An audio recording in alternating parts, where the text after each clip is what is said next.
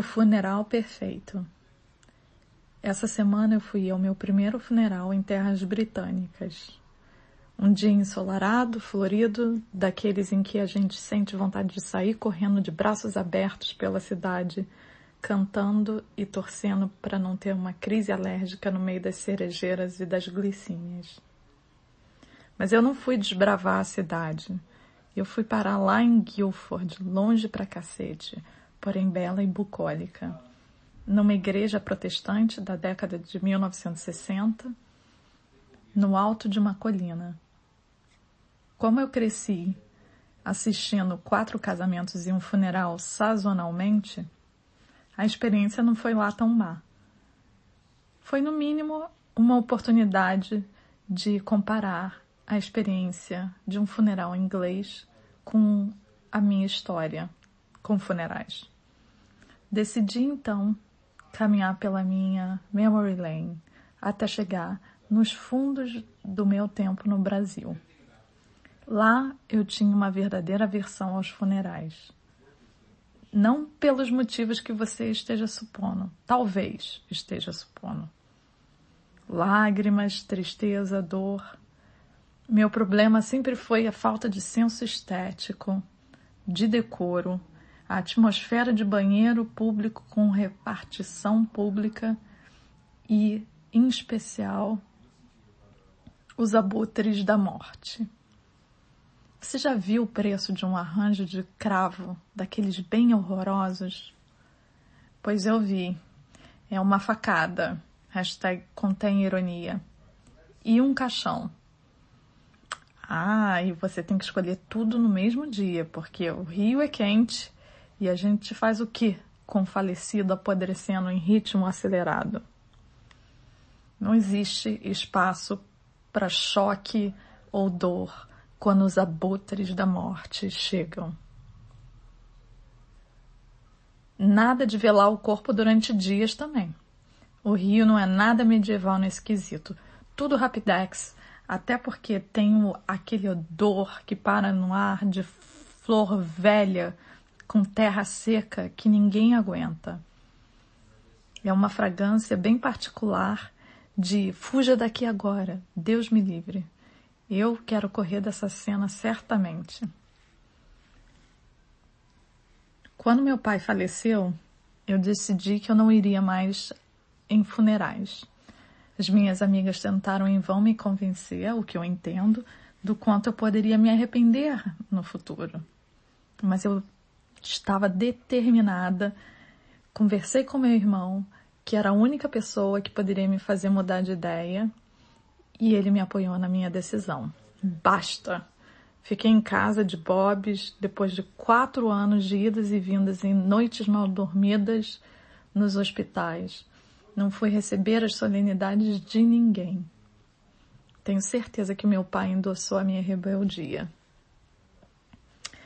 Assim, de volta à colina de Guilford, lá estava eu, doze anos depois, no meio de um funeral de um homem que eu não conheci, sendo apresentado aos colegas de trabalho do soon-to-be husband, no susto e numa tarde de primavera. Prazer, Rafaela. Prazer, Rafaela. Prazer, Rafaela. A igreja era de fato colossal. Nós contamos 600 pessoas. Acho que se no meu funeral tiverem 10 pessoas vai ser muito. Aliás, eu quero ser cremada, jogada num pé de tomate e quero que os meus amigos me jantem.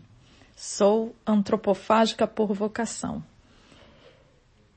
Mas esse não foi o desejo do moço amado. Tinha tanta beleza ali, tanta calma, ritual. Estávamos bem longe dos funerais cariocas. Nada de cheiro de flor e terra seca.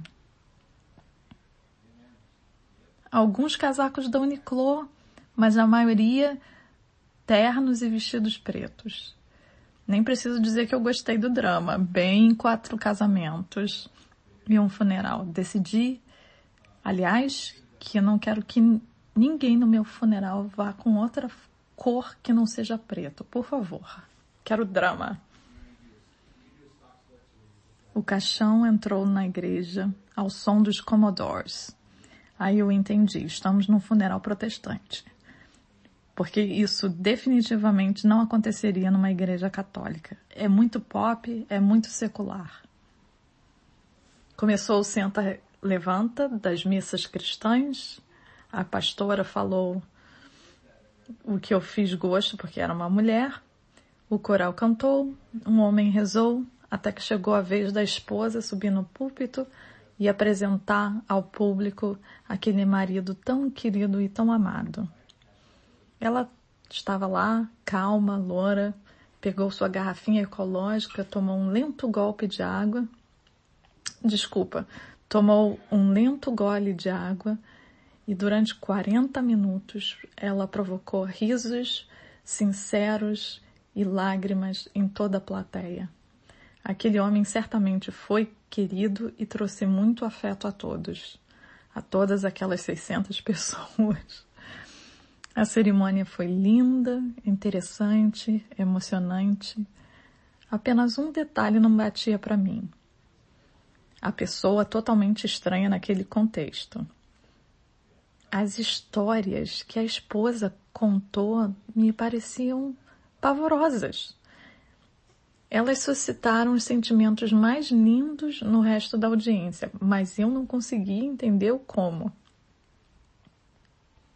Vejamos. Ela começou contando sobre o nascimento do filho. Que marido divertido. Ele me largou em trabalho de parto e foi comer no McDonald's. E eu, oi? Muitos risos afetuosos na igreja. Ah, e quando ele levou o melhor amigo para a lua de mel? Oh, fun! E quando ele disse que eu falava demais no trem e passou a comprar as passagens com assentos separados para ele poder mexer no celular em paz. Vários risos calorosos. E ela terminou. E quando proclamou, quando casei com você, não significava que queria passar tanto tempo assim contigo. E eu na plateia, oi, oi, oi? Ela encerrou. Foi o homem mais gentil do mundo, amou o filho e sempre queria cuddles à noite, o que significa sexo. Era loucura minha ou o defunto amoroso era meio boy lixo? Todos contrariavam a minha primeira impressão. O fulaninho foi tão especial, tão querido, eu estava totalmente atônita. Ele era um verdadeiro fenômeno eu estava vendo o resumo de um homem branco privilegiado. Me senti desconcertada com a minha falta de decoro interna, julgando aquele morto sem pudores, bem carioca da minha parte. Lá estava eu, tendo esses pensamentos no meio do funeral. Acho que é o que acontece quando a gente não está atrelado afetivamente à situação que a gente vive. Fato é que, de repente, aquele funeral britânico não me pareceu tão civilizado. Até agora eu não tenho a resposta. A esposa estava tendo uma revanche final ali naquele púlpito? Ou ela de fato achou que aquilo eram gestos de amor? Gente, ela começou o discurso dizendo: Hoje eu vou contar um pouco sobre o fulano, que vocês não conheceram, o meu fulano, o meu marido. Achei tenso depois daquele discurso. Uma doce Bárbara trazendo um pouco de humanidade àquele funeral perfeito e civilizado. É o que eu estou querendo acreditar. Tanto decoro, mas por um instante eu juro que eu senti um cheiro de flor velha no ar.